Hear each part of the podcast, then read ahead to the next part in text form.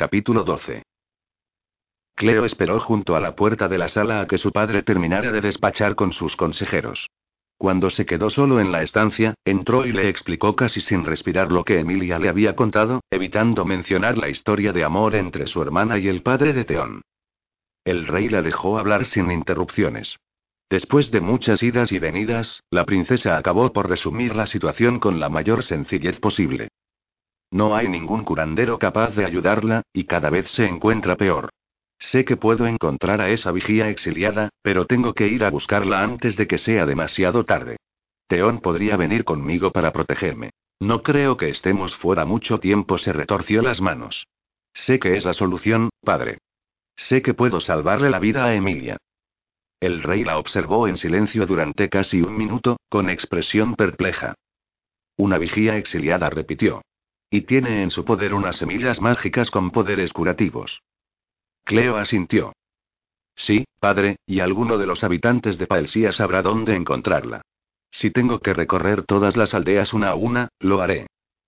Los vigías no son más que una leyenda, hija, respondió él enlazando los dedos, con los ojos entornados. Por primera vez desde que había entrado en la sala, Cleo dudó. Bueno, yo también lo pensaba, pero si hay una oportunidad, en realidad, no se sabe nada a ciencia cierta. ¿Qué quieres saber? Si hay vigías que nos espían a través de los ojos de los halcones para buscar sus preciados vástagos. Eso no es más que una fantasía que se cuenta a los niños para que se porten bien y no hagan travesuras.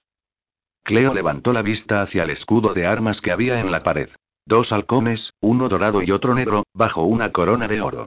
Lo conocía tan bien como la palma de su mano, y sabía que tenía que significar algo. Era una señal de que estaba en lo cierto. Que no los hayas visto nunca no significa que no existan. Yo estaba equivocada al pensar así. El rey parecía más fatigado que enfadado, y su rostro mostraba arrugas en las que Cleo nunca había reparado. Cleo, sé lo mucho que quieres a tu hermana. Más que a nada en el mundo. Por supuesto. Yo también la quiero. Pero la verdad es que no se está muriendo. Solo se encuentra indispuesta. Aunque su enfermedad sea grave, acabará por mejorar si guarda reposo. Se recuperará, tenlo por seguro. ¿Cómo lo sabes? replicó exasperada. Padre, déjame marchar. No pienso consentir tal cosa, el rey se tensó.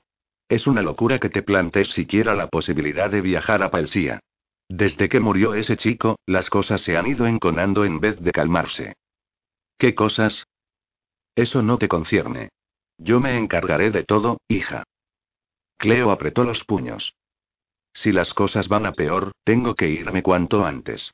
Tal vez dentro de un tiempo ya no sea posible y. Basta, la cortó su padre con voz casi amenazante. Cleo se dio cuenta de que, ese momento, le había seguido la corriente. Pero estaba cansado, y no se encontraba de humor para ocuparse de cuestiones que le parecían una pérdida de tiempo. Sin embargo, salvar la vida de su hermana no era ninguna pérdida de tiempo. Puede que esté equivocada, insistió, echando a andar en círculos con los brazos cruzados. Pero al menos tengo que intentarlo. ¿Por qué no eres capaz de verlo? El rey apretó los labios. Lo único que veo es que mi hija de 16 años se ha inventado una historia inverosímil para esquivar a su prometido. Ella le miró, anonadada. ¿Crees que es por eso? Sé que te cuesta aceptarlo. Pero cuando se fije la fecha de la boda, todo irá mejor. Para entonces, Emilia ya se encontrará bien y podrá ayudarte con los preparativos. Aquello no tenía nada que ver con lo que la había llevado hasta allí. Sin embargo, ya que lo sacaba a colación, Tú no obligaste a Emilia a casarse con un hombre al que no amaba. Era distinto, respondió él con un suspiro. ¿Por qué era distinto? ¿Porque amenazó con suicidarse? Puede que yo haga lo mismo. El rey la miró con aire socarrón. Tú jamás lo harías. ¿Por qué? Puedo hacerlo esta noche. Me puedo arrojar por las escaleras o dejar de comer. Puedo, bueno, hay un montón de formas de suicidarme si quiero hacerlo. No, Cleo. Tú jamás harías eso, porque no quieres morir. Hija, tú no te limitas a vivir. Lo que haces es celebrar la vida. Sus labios se curvaron en una discreta sonrisa. Sé que algún día, cuando superes tu tendencia a llamar la atención y a hacer cosas extravagantes, se desvelará tu auténtica naturaleza y te convertirás en una mujer increíble, digna de llevar el nombre de la diosa. Si tú ni siquiera crees en la diosa. El rey la fulminó con la mirada. Hasta ahora había mostrado una gran paciencia, pero Cleo había llegado demasiado lejos. Desde que su esposa muriera en el parto, el rey Corbin había vuelto la espalda a la religión, y sus súbditos pronto habían seguido su ejemplo. Emilia era la única creyente que quedaba en la familia Bellos. Lo siento, musitó Cleo. Eres inmadura y hablas sin pararte a pensar en las consecuencias. Siempre has sido así, Cleo. No esperaba otra cosa de ti. No quería hacerte daño, murmuró frotándose la nariz. No te preocupes por mí, sino por ti misma. Yo lo hago. Me preocupo mucho más por ti que por tu hermana. Algún día te meterás en un lío, Cleo, y espero que puedas salir de él. Ese es uno de los motivos por los que he concertado tu matrimonio con Aaron. Aunque seas joven, es lo mejor. Enfrentarte a los deberes de una esposa te hará madurar. Cleo se estremeció, y la mirada del rey pareció suavizarse. Solo quiero ayudarte, hija. ¿Cómo? ¿Recordándome que no puedo controlar mi propio futuro? El rey le agarró la mano. Debes confiar en mí, Cleo. Convéncete de que he decidido lo más correcto para ti y para nuestra familia. Mi familia es lo que más me importa. Por eso necesito ir a Paelsia, susurró ella. Por favor, dame permiso. No, Cleo. Entonces, ¿piensas quedarte mirando sin hacer nada mientras Emilia se muere? protestó ella, notando en los ojos el escozor de las lágrimas. ¿Esa es tu decisión tan correcta? A ti no te importamos ni Emilia ni yo. Lo único que te importa es tu maldito reino. El rey suspiró, agotado. Volvió a sentarse y contempló los documentos que había esparcidos por la mesa. Ya va siendo hora de que te marches, Cleo. Tengo cosas que hacer. Esta conversación ha terminado. El corazón de Cleo dio un vuelco. Padre. Por favor, padre, no seas tan duro. Sé que no eres tan cruel e indiferente como quieres hacerme creer. El rey alzó la cabeza para mirarla con una cólera apenas disimulada, y Cleo dio un paso atrás. Ve a tu aposento y no salgas hasta la cena. Teón. El escolta entró al instante. Había estado montando guardia junto a la puerta. Conduce a mi hija a su estancia y asegúrate de que no intenta hacer ninguna estupidez, como marcharse a Paelsia. Sí, Majestad respondió Teón con una reverencia. A Cleo le habría gustado añadir algo, pero sabía cuándo tenía que guardar silencio. Discutiendo no iba a sacar nada en claro. Solo conseguiría enfadar aún más a su padre. Quizá incluso adelantar a su boda con Aaron como castigo. Cleo imaginó con un estremecimiento que la obligaban a celebrarla en una semana, o incluso al día siguiente. El rey no creía que Emilia se estuviera muriendo, pero Cleo estaba cada vez más convencida. Lo sabía con el corazón. Solo la magia podría salvarla. Lo lamento, princesa, murmuró Teón mientras los dos abandonaban la sala. Ella recorrió los pasillos sin mirar por dónde iba, con las mejillas encendidas y los pies pesados como el plomo. Aunque había pensado que no tenía más lágrimas, todavía le quedaba un torrente que brotó en cuanto Teón cerró la puerta de su aposento y la dejó sola. Cuando por fin dejó de llorar, las lágrimas dieron paso a una resolución inflexible. El mundo entero, su padre incluido, podía decirle que no, pero eso no supondría ninguna diferencia. Cleo iba a solucionarlo. No importaba lo que tuviera que hacer ni a dónde debiera ir. Le salvaría la vida a su hermana antes de que fuera demasiado tarde.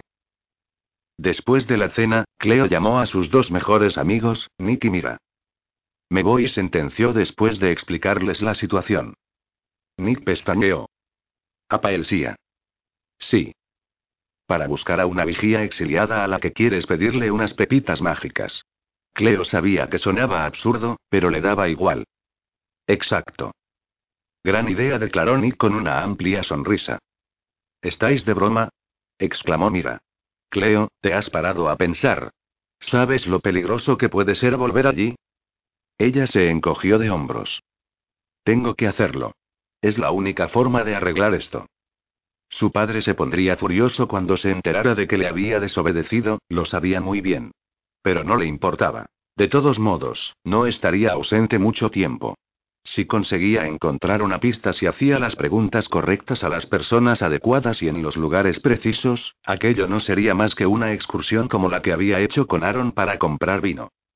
Hizo una mueca al recordarlo. No era el mejor ejemplo de una búsqueda afortunada, Recordad que no podéis decírselo a nadie, insistió. Solo os lo cuento para que no os preocupéis por mí mientras estoy fuera. Ah, claro, resopló Mira. No hay motivo de preocupación. Cleo, de verdad, yo os quiero muchísimo a Emilia y a ti, pero estas tonterías me dan dolor de cabeza. Nick cruzó los brazos. Lo que no entiendo es cómo funcionan esas semillas.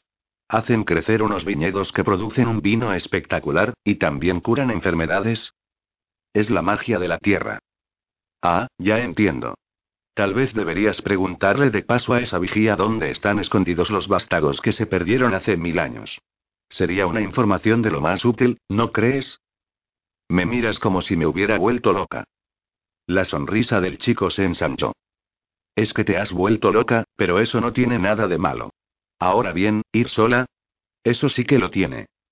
No voy a ir sola, Cleo meneó la cabeza. Teón me acompañará. No respondió el guardia en voz baja. Se había quedado en pie detrás de ella, así que Cleo no había visto su expresión mientras hablaba con sus amigos. Giró en redondo. Por supuesto que vienes conmigo. Él le lanzó una mirada severa. Vuestra hermana no debería haberos metido esas historias en la cabeza. Pero ahora que las conozco, tengo que averiguar si son ciertas. ¿No lo ves? Es la respuesta, lo único que puede salvar a Emilia. Si no voy, si no vamos, Emilia morirá. Estoy segura. Vuestro padre no os ha dado permiso para viajar a Palsía. No me importa lo que diga mi padre. Chilló Cleo, con las mejillas encendidas de furia. Ya le oíste. No lo entiende. No cree en esto, pero yo sé lo que hago. Se enfadará si me voy, pero cuando Emilia se cure gracias a nosotros, agradecerá que le hayamos desobedecido. Lo único que quiere es manteneros a salvo. Y voy a estar a salvo. Tú estarás a mi lado para protegerme. Puede que estéis dispuesta a desafiar sus órdenes, pero yo no lo estoy. La palabra de vuestro padre es la ley, tanto para mí como para el resto de sus súbditos. ¿Sabéis cuál es el castigo por desobedecer una orden directa? La muerte, Alteza. Cleo se estremeció. Nunca permitiría que te pasara nada, lo juro. No debes tener miedo. No lo tengo, Teón pareció erizarse. Pero me parecéis increíblemente tozuda. ¿Tan acostumbrada estáis a conseguir siempre lo que queréis? Nick y Mira asintieron con la cabeza al mismo tiempo. Siempre lo hace, en serio recalcó Mira. Si tengo que ordenarte que vengas conmigo, lo haré, Teón amenazó Cleo. No me obligues. Podéis ordenarme lo que queráis. Mi respuesta seguirá siendo la misma, gruñó él. Respondo ante el rey, no ante vos, y si el rey se ha negado, yo debo hacerlo también. No vamos a ir a ninguna parte. Por favor, princesa, intentad aceptarlo. Si no lo hacéis, todo será más difícil. A Cleo le ardían los ojos, pero no le quedaban lágrimas que derramar. Lo único que le quedaba era una determinación furiosa. ¿Tú qué opinas, Nick? Le preguntó volviéndose hacia él. Es una buena pregunta. La verdad es que la idea me resulta descabellada, pero sé que tu intención es buena. Ya basta, intervino Teón con brusquedad. Se acabó la discusión. No vais a viajar hoy a Paelsia. No pensaba hacerlo hasta dentro de un par de días, murmuró Cleo. Tal vez para entonces hayas cambiado de opinión. La mirada de Teón se suavizó. Un par de días meditó en voz alta. Pueden cambiar muchas cosas en un par de días. Lo sé. Tal vez seáis vos la que cambie de opinión, princesa. Reflexionad durante dos días. Confío en que eso os haga reconsiderar vuestro plan. ¿De verdad pensáis que existen los vigías y las semillas mágicas?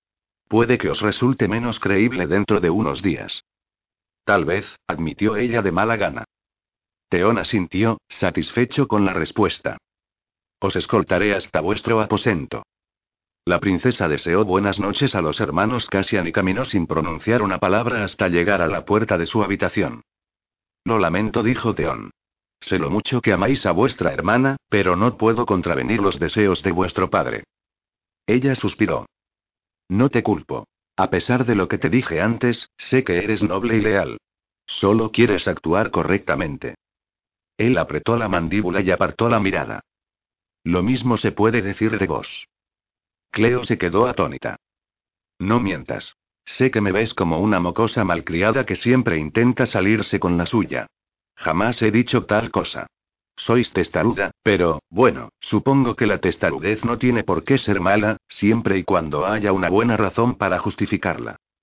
Mi padre cree que solo quiero llamar la atención. Cleo se mordió el labio inferior, dando vueltas a la frase que acababa de pronunciar. Si el rey pensaba realmente eso de ella, no era de extrañar que se hubiera negado a atender sus deseos cuando le había pedido algo importante. Con todos los respetos, me temo que no estoy de acuerdo con el rey. Teón la miró a los ojos. En mi opinión, tenéis una forma muy personal de ver las cosas. Sabéis lo que queréis y, si se interpone algún obstáculo en vuestro camino, lo rodeáis, o lo atravesáis. Cleo le dirigió una sonrisa de gratitud. Aunque hacía poco que se conocían, la imagen que Teón tenía de ella era exactamente la que deseaba ofrecer. Ojalá fuera así de verdad, Gracias por tratar de protegerme, aunque eso signifique que de vez en cuando no pueda salirme con la mía. Es un honor custodiaros, Alteza. Que descanséis. Teón se despidió con una inclinación de cabeza y se alejó por el corredor. Cleo entró en su habitación, se puso el camisón y se metió en la cama. Una hora antes del amanecer, se levantó, se vistió y salió de su aposento, con cuidado de no despertar a la criada que dormitaba sentada junto a su puerta. Había mentido al decir que pensaba esperar un par de días. Emilia se marchitaba a ojos vistas. Cleo tenía que marcharse cuanto antes, aunque tuviera que viajar sola. Disponía de dinero y podía pagar a alguien para que la guiara. En cuanto saliera de los muros de la ciudadela, tomaría una decisión. Buenos días, princesa, dijo una voz. Cleo se quedó helada. Por un segundo creyó que Teón la había descubierto, pero no la conocía lo bastante como para saber cuándo mentía. Sin embargo, había otra persona que la conocía a la perfección. Nick la observaba apoyado en la pared, bajo un retrato del bisabuelo de Cleo y Emilia. ¿Vas a alguna parte? preguntó. Su cabello pelirrojo estaba tan enmarañado como si se acabara de levantar de la cama y no se hubiera parado a peinarse. Seguramente era lo que había hecho. Yo, me entró hambre. Voy a la cocina. Venga ya, Cleo. A mí no puedes mentirme. La princesa alzó la barbilla, intentando no mostrar expresión de culpabilidad. Vale, muy bien. Me marcho. Ya pueden decirme lo que quieran, que yo me voy a Paelsia. ¿Vas a intentar detenerme? Nick la contempló con rostro impasible. No, no voy a delatarte. ¿Sabes lo que voy a hacer? ¿Qué? Sonrió. Ir contigo. Capítulo 13. Le había llevado más de un mes, pero Jonas había conseguido una audiencia con el caudillo Basilius. Estoy impresionado, murmuró Brion mientras los dos avanzaban hacia la entrada del recinto vallado en el que vivía el caudillo. Necesito clases de carisma del gran Jonas Agallón. Es fácil. Eso dices tú, Brion echó un vistazo a la hermosa muchacha que caminaba de la mano de Jonas. Era ella quien había arreglado aquella cita con el caudillo, también conocido como su padre. Jonás había comprendido enseguida que solo había una forma de acercarse al esquivo caudillo de Paelsía. A través de su familia. Y la Elia Basilius había estado más que encantada de ayudarle cuando se le acercó en la taberna en la que actuaba. La hija de Basilius era bailarina. ¿Y menuda bailarina? Serpientes. exclamó asombrado Brión cuando la vio actuar ante más de cien personas, hacía una semana. Está bailando con serpientes. La verdad es que nunca me han hecho mucha gracia esos bichos, comentó Jonas. Sin embargo, empiezo a verles su encanto. La Elia era una chica de belleza arrebatadora, un par de años mayor que él. Bailaba con dos serpientes, una pitón blanca y otra negra que se retorcían y se enroscaban en torno a su cuerpo escultural. Mirarla era hipnótico. Sus caderas se balanceaban al mismo compás que su cabellera negra, que le llegaba hasta las rodillas. Pero Jonas no le prestaba atención. Él solo veía a una princesa rubia con ojos del color del océano, de pie entre el cadáver de su hermano Tomás y su asesino. Aunque había descartado su plan original de colarse en el palacio de Auranos para matar a Loraron y a la princesa Cleyona, seguía obsesionado con la muchacha. Odiaba a la realeza y todo lo que ésta representaba con cada fibra de su ser. Sin embargo, tenía que centrarse. No le quedaba otra opción. Y así, consiguió fingir una sonrisa cuando Brión y él se acercaron a la hija del caudillo. En el pasado, cuando Tomás y él acababan su jornada en los viñedos, un trabajo agotador que les dejaba el ánimo tan encallecido como las manos, a menudo iban a las tabernas para cortejar a las muchachas. Por aquel entonces, Tomás era el más popular de los dos, un auténtico rompecorazones. Al fin y al cabo, era algo mayor y tal vez un poco más guapo que él. Aunque no era raro que Jonas recibiera atenciones que alegraban sus noches tras la dura jornada, se daba cuenta de que las chicas preferían a su hermano. Ahora que Tomás no estaba, las cosas habían cambiado. Cuando la Elia se dio cuenta de que la observaba, le devolvió la mirada con interés. Al terminar la música, se envolvió en una gasa transparente y aguardó con gesto coqueto a que Jonas se acercara a ella. Bonitas serpientes, dijo él con una sonrisa traviesa. Aquella sonrisa era su mejor arma. Ni siquiera la Elia pudo resistirse a ella. La hija del caudillo no tenía callos en las manos ni la piel curtida por la intemperie, como las chicas con las que Jonas solía pasar el rato. Cuando se reía, sus carcajadas estaban teñidas de alegría auténtica, no empañada por el agotamiento de un duro día de trabajo. Y le gustaba Jonás. Mucho. Tanto, que una semana después accedió a presentárselo a su padre. Acercaos exigió el caudillo en cuanto los vio. Estaba sentado frente a una hoguera enorme, rodeado de danzarinas medio desnudas. Hizo un gesto despectivo con la mano y todas desaparecieron en un segundo. Las chispas de la fogata crepitaban en el aire y las estrellas brillaban en el firmamento aterciopelado. Una cabra se doraba al fuego, y el aroma de la carne asada flotaba en el aire fresco de la noche. La Elia agarró a Jonás de la cintura y se aproximó con él a su padre. El muchacho consiguió no alterar la expresión, pero se sentía intimidado. Era la primera vez que veía al caudillo, y no conocía a nadie que le hubiera conocido en persona. Basilius llevaba años recluido. Encontrarse ante el caudillo de Paelsía constituía un gran honor. Le había sorprendido la opulencia del recinto. Mientras el resto de los paelsianos trabajaban de sol a sol en los viñedos y se dejaban la piel para llevarse algo a la boca, en los dominios del caudillo no se pasaba ninguna necesidad. A Jonas le incomodaba la idea. Aunque consideraba que el caudillo tenía derecho a vivir con más lujo que el pueblo llano, y que podía utilizar los tributos sobre el vino para construirse una vivienda digna de un jefe, ver aquello le producía una sensación desagradable en la boca del estómago. Brión y él cayeron de hinojos y agacharon la cabeza con deferencia ante Basilius. Levantaos el caudillo sonrió, y su piel oscura y curtida se frunció junto a sus ojos grises. Su pelo era largo y estaba dispuesto en pequeñas trenzas, como era tradicional entre los hombres de Paelsía. Jonás lo llevaba corto desde los 13 años porque le resultaba más cómodo. Brión lo tenía más largo, pero no lo suficiente para trenzarlo. Desde que la tierra había comenzado a agonizar, muchas tradiciones y costumbres se estaban perdiendo. Papá, ronroneó la Elia acariciando el pecho de Jonás. ¿A qué es guapo? ¿Puedo quedarme con él? El caudillo esbozó una sonrisa torcida. La Elia, cariño, déjanos hablar. Me apetece conocer a este joven que tanto te fascina, dijo mientras le indicaba con un gesto que se retirara al otro lado de la hoguera, junto a las demás mujeres. Su hija hizo un puchero y se alejó de mala gana. Jonás y Brión cruzaron una mirada de cautela. Ya habían llegado hasta allí. ¿Y ahora, qué? Caudillo, es un honor, comenzó Jonás. ¿Estás enamorado de mi hija? Preguntó abruptamente Basilius. ¿Has venido a pedirme suma? La llegada de un sirviente le interrumpió. Traía una fuente rebosante de comida. Patas de pavo, carne de venado, boniatos asados, Jonás nunca había visto tantos alimentos juntos. Su familia pasaba hambre con frecuencia. Si su hermano y él se habían arriesgado a cazar en Auranos, era porque no tenían otra forma de alimentar a sus seres queridos. Sin embargo, en los dominios del caudillo había comida suficiente para que su aldea subsistiera durante meses. Aquella revelación hizo que a Jonás se le helaran las entrañas. Brión le dio un codazo al ver que no contestaba. ¿Que si estoy enamorado de vuestra hija? repitió Jonás, sin saber qué contestar. Sí murmuró Brión. Di que sí, idiota. Pero eso no era cierto, y Jonás se sentía incapaz de mentir en los asuntos amorosos. Siempre que lo había intentado, había fracasado miserablemente. No, no la amaba. Había una gran diferencia entre el deseo y el amor. La Elia es una chica preciosa, contestó.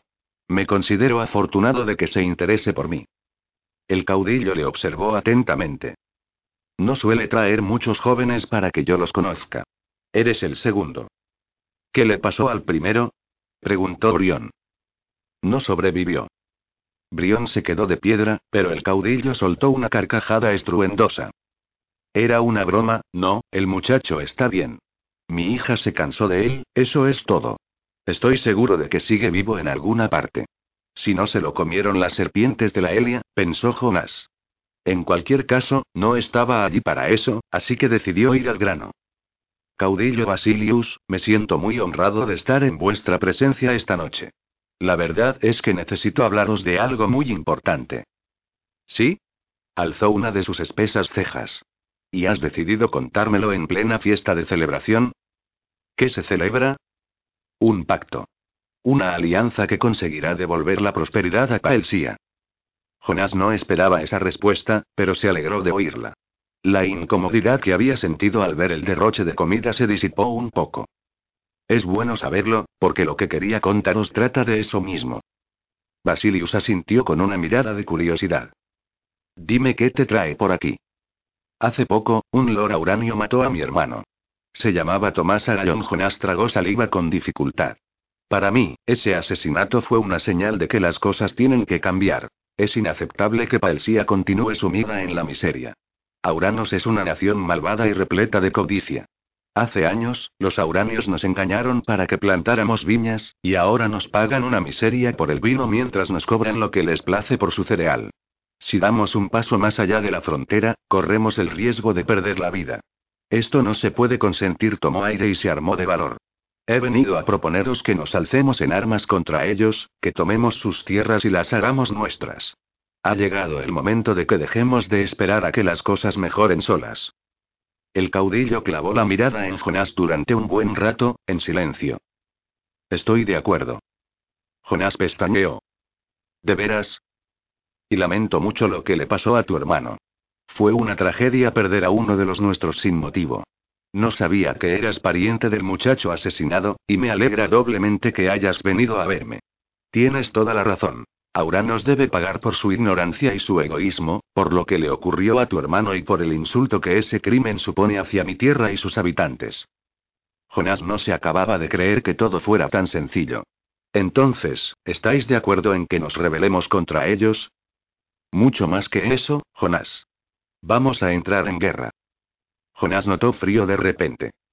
¿Guerra? Si el caudillo se echó hacia adelante y estudió los rostros de Jonás y Brión. Creo que los dos podéis ser muy valiosos para mí, porque veis lo que otros no ven. Quiero que me ayudéis en lo que está por venir. Entonces, nuestra propuesta no os parece una locura, murmuró Brión, confuso. Un momento. Este banquete, ya lo habíais planeado, ¿verdad? Aunque no hubiéramos venido a hablar con vos. El caudillo asintió. Me he unido al rey de Límeros con el objeto de conquistar a Uranos. Paelsia y Límeros obtendrán grandes beneficios cuando nuestro vecino caiga. Jonás estaba anonadado. Aquello iba más allá de todo cuanto hubiera podido soñar. El asesinato de tu hermano en el mercado desencadenó todo esto, continuó el caudillo. Lamento que tu familia tuviera que hacer un sacrificio así, pero al menos será el germen de grandes cambios. ¿De verdad vais a tratar de conquistar a Uranos? No vamos a tratar de hacerlo. Lo vamos a conseguir. Ya he enviado emisarios por toda Paelsia para reclutar hombres que puedan unirse al ejército de Límeros, compuesto por soldados entrenados y capaces. El rey Gaius es un hombre muy inteligente. El rey Corbin, en cambio, es un estúpido. Los auranios han vivido en paz durante 100 años, y eso ha hecho que se vuelvan descuidados y perezosos. La victoria será nuestra. A los habitantes de Paelsia les aguarda un futuro brillante. Era demasiado bonito para ser cierto. Jonás pestañeó. Tenía que estar soñando. Quiero que luchéis a mi lado para traer una vida mejor a estas tierras, insistió el caudillo. Os necesito a los dos. Jonás y Brión intercambiaron una mirada. Por supuesto, contestó Jonás con firmeza. Estoy con vos para lo que necesitéis, caudillo Basilius. Lo que sea. El caudillo los examinó con mirada calculadora.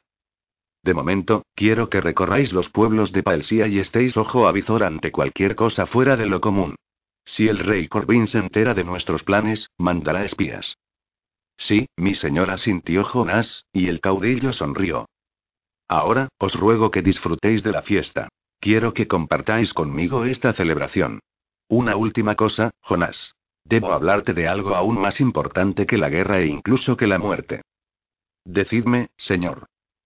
La sonrisa del caudillo se hizo más pronunciada. Ten cuidado con mi hija. No se toma bien los desengaños. Capítulo 14. Aunque ya había pasado más de una semana desde su conversación con el rey, Magnus seguía sin sospechar qué podía ocurrirle a Lucía. No dejaba de pensar en ello, y no era buena idea estar distraído en medio de una clase de esgrima. Hizo una mueca cuando la espada de madera volvió a hincarse en su pecho. ¿Os pasa algo, príncipe Magnus? Se burló su oponente. Me sorprende que os dejéis vencer con tanta facilidad. No me has vencido, gruñó, fulminándole con la mirada. Andreas Sellos era completamente distinto de Magnus, a pesar de que tenían una estatura similar y la misma constitución delgada y musculosa. Si Magnus era la oscuridad, Andreas era la luz, con sus cabellos rubios y sus ojos de un azul claro. Y mientras que nadie habría calificado a Magnus de alegre, Andreas tenía un carácter agradable y observaba el mundo con una sonrisa exenta de malicia. Salvo cuando hablaba con Magnus. Estaban un poco apartados del resto del grupo, que consistía en cuatro parejas de alumnos y un maestro distraído que tendía de divagar y les permitía practicar sin supervisión. No has cambiado nada con los años, río Andreas. Todavía recuerdo los bloques de madera por los que nos peleamos cuando teníamos cinco años. Pensé que los lanzarías por la ventana antes que permitirme jugar con ellos. Nunca me ha gustado compartir mis juguetes con nadie. Excepto con tu hermana. Ella es la excepción. Por supuesto que lo es. Una bellísima excepción. Andreas dirigió una mirada al castillo de granito oscuro que se recortaba contra el cielo. ¿Crees que Lucía se asomará a vernos combatir, como la última vez? Lo dudo. El mal humor de Magnus se intensificó.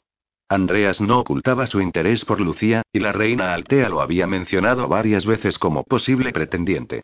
La familia Sellos era rica. El padre de Andreas formaba parte del Consejo Real, y su lujosa mansión, situada a media hora a caballo del castillo, era la mejor de la costa occidental de Límeros.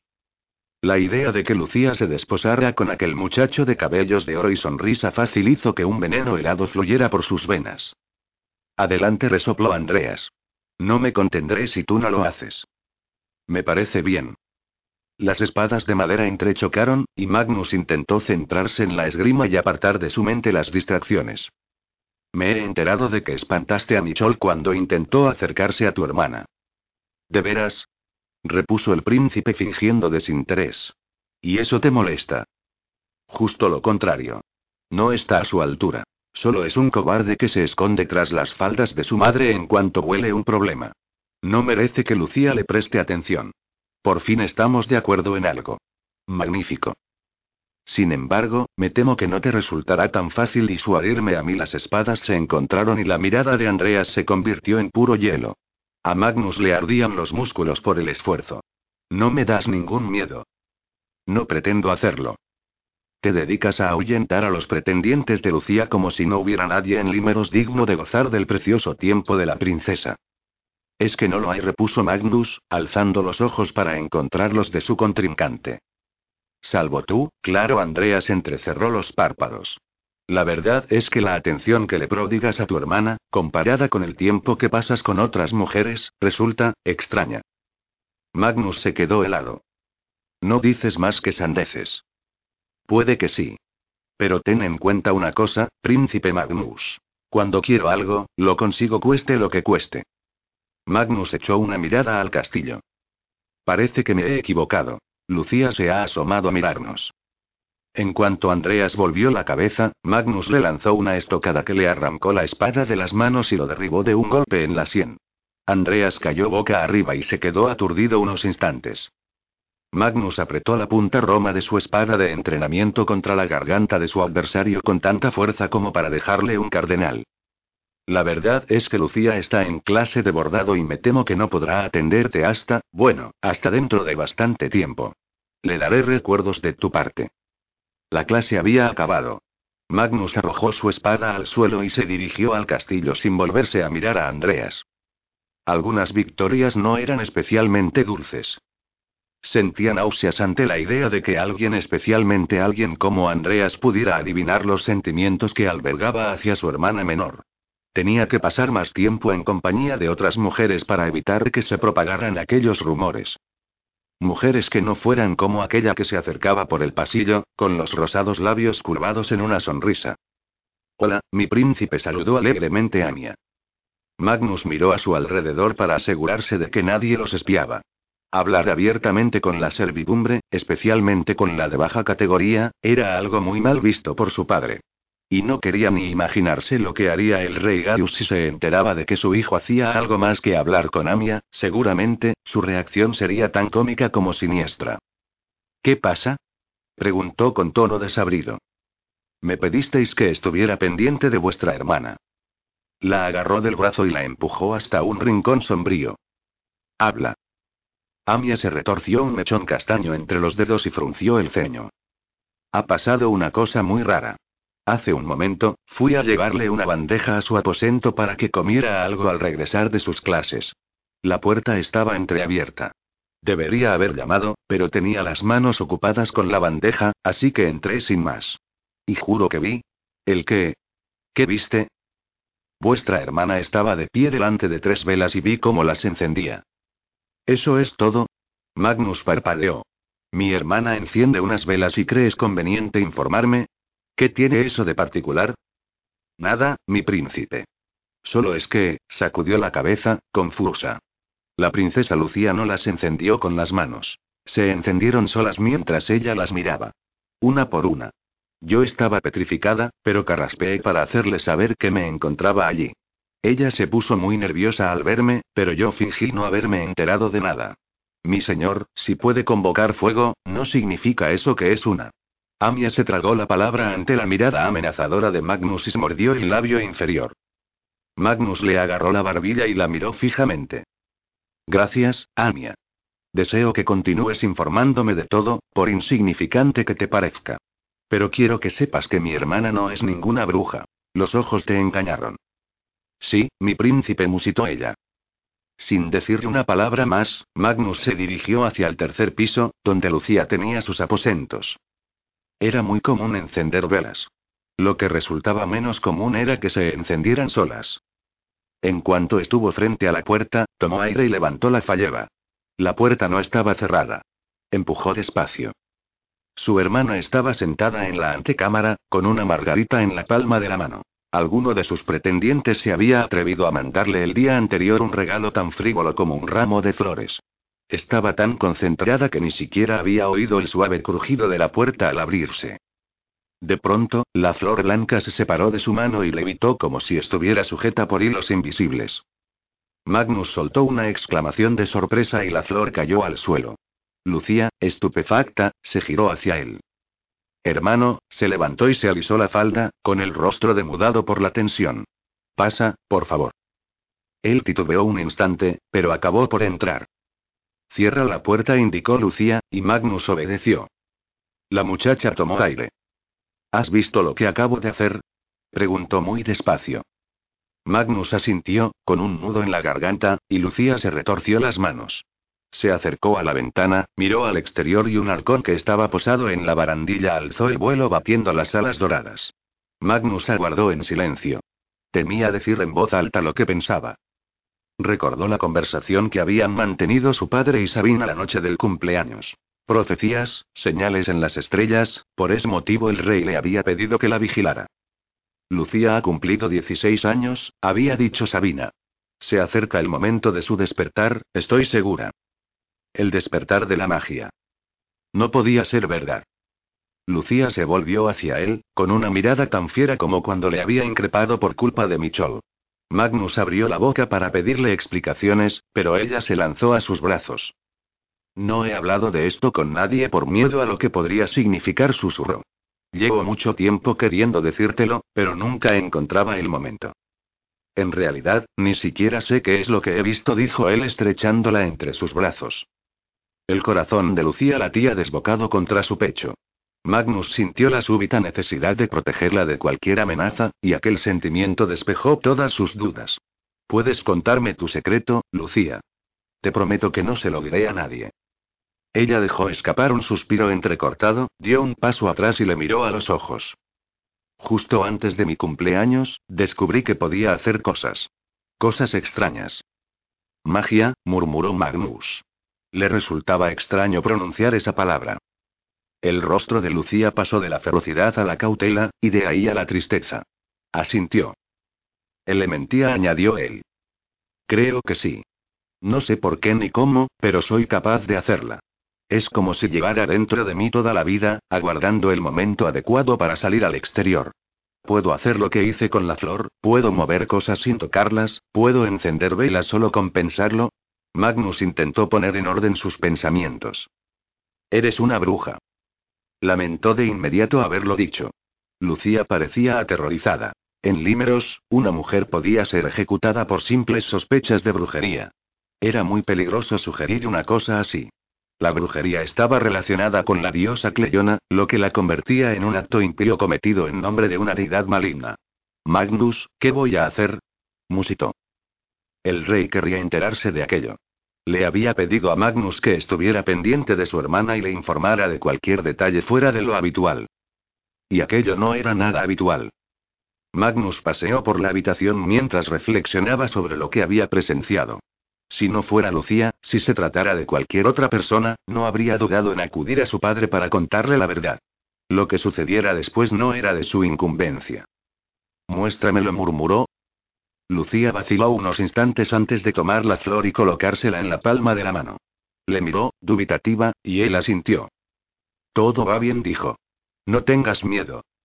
No lo tengo, replicó ella, con una voz tan firme que le hizo sonreír. Bajo sus hermosos vestidos y sus modales de princesa, su hermana tenía un corazón de hierro forjado. El corazón de Magnus latió con más fuerza mientras Lucía se concentraba en la flor, con el ceño fruncido. Poco a poco, los pétalos se separaron de su mano mientras Magnus contemplaba atónito el espectáculo. La flor dio lentas vueltas en el aire. Increíble, declaró el joven. ¿Qué crees que significa? preguntó ella mirándole a los ojos. Los de ella tenían un brillo especial, y Magnus se dio cuenta de que, a pesar de sus palabras, sí que tenía miedo. Había razones para tenerlo. No lo sé. Reprimió el impulso de volver a tomarla entre sus brazos y examinó sus rasgos. La nariz recta y menuda, los pómulos altos, los labios carnosos, su madre tenía los ojos de un color gris azulado, y los de su padre eran tan oscuros como los suyos. Los ojos de Lucía, sin embargo, resaltaban en su rostro como dos zafiros. Era tan hermosa que se le cortaba el aliento al mirarla. ¿Qué pasa? preguntó ella. ¿Ves alguna señal del mal en mi cara? En cierta ocasión, el rey había llevado a Magnus al norte del país para que presenciara cómo juzgaba a una supuesta bruja. La mujer estaba acusada de sacrificar varios animales para hacer magia negra con su sangre. El rey habló unos instantes con ella en privado y después emitió su veredicto. Más tarde, Magnus fue obligado a presenciar la ejecución. Todavía recordaba los alaridos de dolor y pánico de la bruja mientras la quemaban viva. Se vio a sí mismo como un niño tembloroso, con la mano de su padre en el hombro. Recuerda esto, Magnus le había dicho el rey Gaius. Algún día, serás tú quien decida el destino de quienes hayan perpetrado maldades como estas. Un escalofrío de pánico y repugnancia se apoderó de él, y se apartó de Lucía para comprobar que no había nadie espiando en el pasillo. Después cerró la puerta con llave. Es elementía, repitió ella con un hilo de voz. Lo que me permite mover objetos es la magia del aire, y también puedo convocar a la magia del fuego. Cleona era la diosa del fuego y el aire, y era malvada. Magnus se quedó callado largo rato, con la mirada fija en el suelo de piedra. Luego alzó la vista despacio. ¿Eres capaz de hacer levitar algo más pesado que una flor? No lo sé. Por favor, Magnus, dime qué puedo hacer, no me odies por no habértelo contado antes, no me des la espalda. ¿Crees que podría hacerlo? replicó con el ceño fruncido. Si esta magia es algo perverso, no lo es. Lucía torció el gesto. Pero se tortura y se ejecuta a las brujas por hacer lo que yo hago. Una bruja que fuera capaz de hacer lo mismo que tú no permitiría que la ejecutaran en cuanto lo dijo, Magnus se dio cuenta de que era cierto. Si alguna de las mujeres acusadas de brujería a las que quemaron vivas o decapitaron hubiera podido hacer magia, la habría utilizado para salvarse. Entonces, ¿no crees que las brujas sean malvadas? Los ojos azules de Lucía mostraban una inquietud teñida de esperanza. Había vivido tanto tiempo atormentada por aquel secreto, Magnus se acercó y le rodeó la cara con las manos. Lo único que sé es que tú no eres malvada. Eres maravillosa en todos los aspectos, y si se te ocurre creer otra cosa, me enfadaré de veras. Lucía le acarició la mano, súbitamente aliviada. ¿Lo dices en serio? De todo corazón enarcó una ceja. ¿Crees que le regalaría una conejita a alguien a quien considerara malvado? Lucía se rió suavemente. La he llamado Ana. Un nombre precioso y muy adecuado para una mascota. ¿Qué voy a hacer, Magnus? Él se apartó y se dirigió a una mesa en la que se apilaban varios libros. Eligió unos cuantos y los colocó junto al jarrón de flores. Levántalos. Lucía abrió los ojos como platos. Nunca he intentado levantar nada que pesara más que una flor. Tienes que mejorar, Lucía. Cuanto más fuerte seas, menos tendré que preocuparme por ti. Si consigues dominar tu don, estarás a salvo pase lo que pase. Yo te ayudaré a practicar. Contuvo el aliento mientras esperaba su respuesta. Si Lucía era de verdad una bruja que acababa de despertar a la elementía, no había otra opción. Debía practicar, aumentar sus capacidades. Porque si alguien la descubría, especialmente el rey, su vida correría peligro. Y Magnus jamás permitiría que ajusticiasen a su hermana. Lucía no era malvada. A Magnus nunca le había resultado fácil aceptar las creencias que le eran impuestas, pero no tenía ningún problema en creer a Lucía. Confiaba en ella a ciegas. No sé si seré capaz, protestó ella. No lo hagas por ti. Hazlo por mí. Lucía buscó su mirada. Si acepto hacerlo, ¿me devolverás el favor? ¿Cómo? Dime por qué nuestro padre quiere aliarse con el caudillo Basilius. ¿Vamos a entrar en guerra con Auranos? Magnus había visto a Lucía de pie en las escaleras mientras el rey recibía la misiva del caudillo de Paelsía. Era una información peligrosa en manos de una chica de 16 años, pero habría tardado poco en enterarse, de todos modos. Parecía que Anya no era la única aficionada a escuchar conversaciones ajenas en aquel castillo. ¿Entrar en guerra? repitió Magnus. Es lo que desea nuestro padre. Habrá que ver a dónde le llevan los planes e intrigas que está tramando con el caudillo Basilius. Pero no te preocupes por eso le apartó del rostro el pelo oscuro y sedoso. Vamos a empezar a practicar tu magia ahora mismo. Tienes que dominarla. Solo cuando lo hagas me quedaré tranquilo. Gracias, hermano Lucía se acercó de puntillas y le dio un beso suave en la frente antes de abrazarlo con fuerza. ¿Qué haría yo sin ti? Magnus notó que su frente y su corazón rompían a arder, como aquella bruja tanto tiempo atrás. Espero que nunca tengas que averiguarlo. Capítulo 15. Teon Ranus había sentido muchas veces rabia, dolor, tristeza y deseo, pero nunca había experimentado el miedo. Hasta aquel día. La princesa no está en sus aposentos. No la encuentro por ninguna parte. El grito de la doncella hizo que acelerara el paso. Aquella criada debía montar guardia ante la puerta de la princesa durante la noche, mientras él descansaba. Una fría certidumbre creció en su interior. Sabía a dónde había ido Cleo. Había hecho exactamente lo que había amenazado con hacer. Escaparse del palacio para ir a Paelsía. Al comprobar que él se negaba a acompañarla, le había mentido diciendo que pensaba esperar un par de días. Sí, se había ido. Pero no era solo miedo lo que sentía. Detrás de esa emoción asomaba otra. La ira. Aquella muchacha le había desobedecido, había ignorado todas sus advertencias. Era necia y terca como una mula. Había que informar al rey de la huida de Cleo y de la desaparición de Nick. Y Teón sabía que debía ser él quien lo hiciera. Entonces apareció un miedo distinto. El temor por sí mismo. ¿Cómo has podido permitir que pasara? rugió el rey, con el rostro encendido por la cólera. Teón no tenía respuesta. Sabía que Cleo quería escaparse. Sabía lo terca y decidida que era, y lo mucho que le preocupaba la salud de su hermana. Tendría que haber previsto aquello. Iré a Paelsia a buscarla. Por supuesto que lo harás, repuso el rey.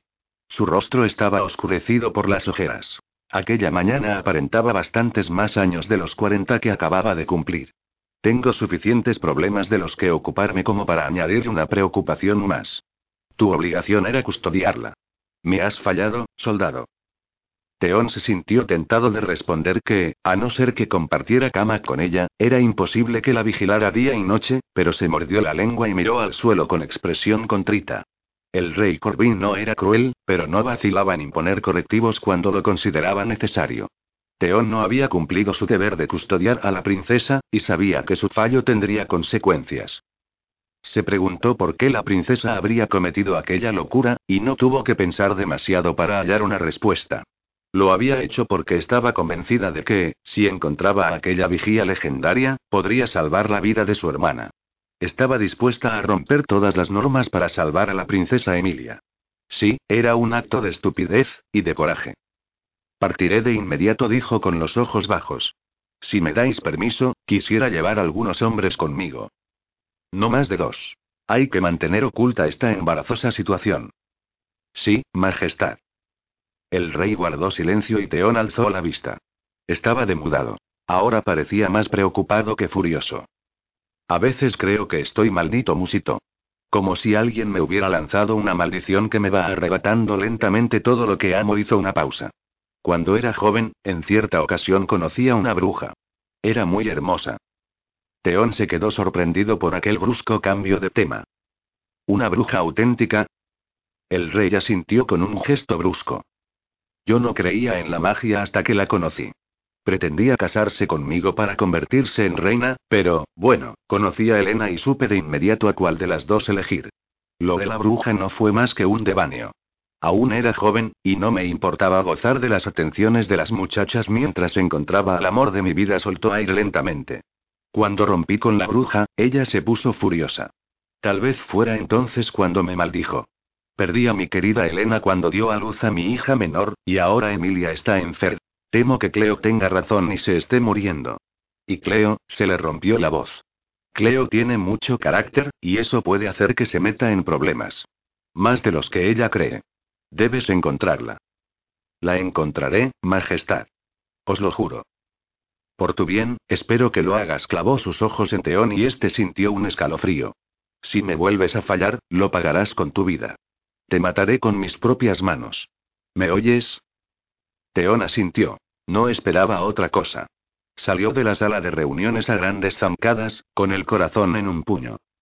Habría debido prestarse a acompañar a la princesa. Tendría que haberse dado cuenta de que era tan cabezota como para marcharse sola, con la única protección de Nicolo Cassian. Nick solo era el escudero del rey y carecía de entrenamiento e instinto luchador. No era suficiente. Era Teón quien habría debido permanecer junto a la princesa pasara lo que pasara, ahora y siempre. El rey lo mataría si fallaba. Y si algo le ocurría a Cleo, la idea de no ver más sus ojos brillantes y no volver a escuchar su alegre risa le estremeció. De pronto, su cuerpo quedó bañado en sudor frío y tuvo que apoyar la frente contra la pared de mármol para no tambalearse. Me estoy enamorando de ella. La revelación le atravesó como una daga. Era un amor sin esperanza. Teón no pertenecía a la nobleza. Ni siquiera era caballero. Y Cleo estaba prometida. Sin embargo, estaba seguro de haber visto algo en ella. El brillo retador y juguetón de su mirada cada vez que hablaban, su aliento entrecortado, el rubor en sus mejillas, había disfrutado del tiempo que pasaba a su lado más de lo que quería admitir. Necesitaba estar a su lado, y no solo como guardián. La deseaba. Pero no podía dejarse llevar por aquellos sentimientos. Incluso pensar en ello era peligroso. Por el momento, su misión era encontrarla y devolverla sana y salva a Uranos. Tal vez su futuro fuera incierto, pero una cosa estaba clara como el agua. No iba a fracasar. Capítulo 16. El rey había convocado a su hijo al salón del trono. Magnus se preguntó, irritado, por qué su padre no podía dignarse visitarlo en sus aposentos. No. En vez de hacerlo, le llamaba a su presencia como si fuera un criado. Irrelevante. Recorrió los pasillos a paso lento. Debía obedecer, por supuesto. No tenía alternativa. Pero a pesar del repentino aprecio que el rey parecía sentir por él, Magnus no tenía prisa alguna. Llevaba dos días practicando con Lucía para perfeccionar el control de su magia, que hasta ahora parecía depender de sus cambios de humor. Cuando discutían, especialmente sobre la cuestión de los pretendientes que Magnus se dedicaba a espantar, ella se enfurecía y su magia se hacía más fuerte. Cuando flaqueaba su confianza en sí misma, la magia se desvanecía. De modo que Magnus se había asegurado de discutir mucho con ella. Era fácil. En cuanto se lo proponía, podía hacer que un rubor de indignación asomara a las mejillas de su hermana. A Lucía aún le costaba aceptar su magia.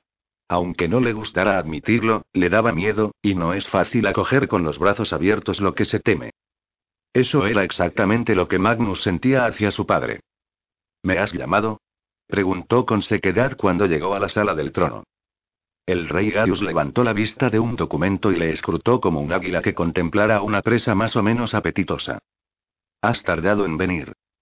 Lo he hecho tan pronto como he podido, replicó. Aquellas mentiras le resultaban fáciles. ¿A qué te dedicas últimamente, Magnus? Llevas varios días desaparecido. Esta mañana te perdiste la oportunidad de acompañarme a una cacería. He estado leyendo. Me cuesta creerlo, repuso el rey con una sonrisa gélida. Magnus se encogió de hombros. ¿Solo deseabas ponerte al día en cuanto a mis ocupaciones, o hay algo importante de lo que debamos hablar? El rey se recostó en su trono de metal y cuero negro, con los ojos clavados en su hijo. Me recuerdas tanto a mí mismo cuando tenía tu edad, es asombroso, la verdad. Magnus no supo si debía tomárselo como un cumplido o como un insulto. ¿Cómo va la alianza con el caudillo Basilius? preguntó para cambiar de conversación. Viento en popa. No te preocupes, hijo mío. Te mantendré informado de todo cuanto suceda. Y pronto necesitaré tu ayuda en asuntos de importancia. El cargo de chambelán había quedado vacante debido a la muerte repentina de Tobías, y Magnus tenía la sensación de que el candidato a ocupar el puesto era él. El rey manda y yo obedezco le resultaba prácticamente imposible desterrar el sarcasmo de su voz. Los viejos hábitos eran difíciles de romper. En cualquier caso, te he llamado por un motivo en particular. Gaius guardó silencio unos instantes. ¿Qué sabes de? ¿Has visto algo extraño en ella? Magnus estaba preparado para aquella pregunta. Fijó la vista en el escudo de los Damora y leyó el lema que tantas veces había oído repetir. Fuerza, fe, sabiduría. La vigilo muy de cerca, pero no he notado ninguna diferencia. Si te parece distraída, tal vez sea porque se ha encaprichado de algún lechuguino. No, no puede ser algo tan insignificante. En cualquier caso, no sé qué tengo que buscar. Te niegas a decírmelo. Tal vez lo que había dicho su padre acerca de darle un papel importante en el futuro del reino no fuera más que una promesa hueca. La idea le hacía sentirse extrañamente decepcionado. El rey se inclinó hacia adelante en su trono de hierro. A pesar de la sencillez de su diseño, resultaba severo e intimidante. Gaius lo había mandado construir tras su coronación para sustituir el trono de oro y piedras preciosas de su padre. Creo que estás preparado para saber la verdad, dijo enlazando los dedos. Magnus enarcó las cejas, sorprendido. Adelante. Se me olvida que ya no eres un niño. Eres casi un hombre, y debo dejar que participes en todo lo que hago. El rey se incorporó y rodeó lentamente a Magnus, escrutándolo con una mirada que mezclaba la crítica y la aprobación. Verdaderamente, es como mirarme a mí mismo. Sabina me lo mencionó el otro día. ¿El qué? Lo mucho que nos parecemos. Cuando conocí a Sabina, yo era más o menos de tu edad. Magnus notó que se le contraía el estómago. Cuánto me alegro. Dime, ¿ya estaba casada por aquel entonces, o esperaste a su noche de bodas para acostarte con ella? Tienes una lengua viperina, el rey sonrió levemente. Pero eso es bueno. Un futuro rey debe hacer uso de todas las armas que tenga a su disposición. Créeme. Cuando ocupes el trono, no podrás confiar en casi nadie. Y aún así, tú confías en Sabina. Sí. La única forma de obtener respuestas del rey era hacerle preguntas directas, y no parecer muy interesado por las respuestas. Si se mostraba demasiado ansioso, su padre seguiría ocultándole la verdad. ¿Cuál es esa profecía que habla de Lucía? ¿Qué esperáis que suceda? Los ojos del rey se estrecharon. ¿Sabes lo que opino de la gente que escucha a escondidas, Magnus? Se maldijo a sí mismo. Debía sujetar su lengua cuando hablara con su padre si no quería encolerizarlo. Estaba al límite y le costaba recordar esas cosas. Su máscara de indiferencia solía funcionar mejor. Pero desde que había averiguado la condición de Lucía, Magnus no conseguía encontrar el equilibrio. La máscara de la que tanto dependía se había soltado, y le costaba muchísimo mantenerla en su sitio. Aguardó, seguro de que su padre se negaría a responder y lo despediría sin decirle nada más. Eso sería bueno. Podría regresar de inmediato a los aposentos de Lucía para seguir practicando. Pero el rey habló. Si te revelo esto, Magnus, entraremos en terreno peligroso. La verdad tan solo es peligrosa si puede herir, repuso, fingiendo estar más interesado en la bandeja con manzanas y queso que había en una mesa cercana que en las palabras de su padre. Las mentiras pueden hacer que la verdad sea menos dolorosa. Sin embargo, siempre he considerado que el dolor es esencial para madurar. La expresión del rey era severa. ¿Crees que estás preparado para enfrentarte a la verdad? Magnus le miró a los ojos, exactamente del mismo color que los suyos, y observó los rasgos pétreos de su padre. El rey siempre le había recordado a la serpiente que adornaba el escudo de armas de la familia. Una criatura resbaladiza con colmillos emponzoñados. Quiero saber qué ocurre con Lucía, declaró con firmeza. Y lo quiero saber ahora. Su padre se dio la vuelta, atravesó la estancia y contempló el abismo que se abría al otro lado de la ventana. Hace años, Sabina y su hermana dedicaron mucho tiempo y esfuerzo a estudiar las estrellas. Buscaban una señal del nacimiento de alguien muy especial. Una niña con el don de la magia que habría de convertirse en una leyenda. Magia, incluso la palabra era peligrosa. Sabina es una bruja, dijo el rey. Magnus palideció. Cuando tenía 12 años, me llevaste a ver una ejecución en la hoguera para que aprendiera cómo tratamos en Limeros a la gente que dice hacer magia. ¿Y ahora me revelas que tu amante es una bruja? Ni siquiera pensaba que creyeras en esas cosas. Creía que las utilizabas para dar ejemplo de lo que ocurre a aquellos que propagan las mentiras y el mal. El rey extendió las manos abiertas. Los reyes debemos tomar decisiones difíciles. Durante mucho tiempo no creí en la magia. Pero es real, Magnus. Existe. Y condenas a muerte a una mujer acusada de brujería mientras mantienes a una bruja como tu consejera más cercana. Como amante, de hecho.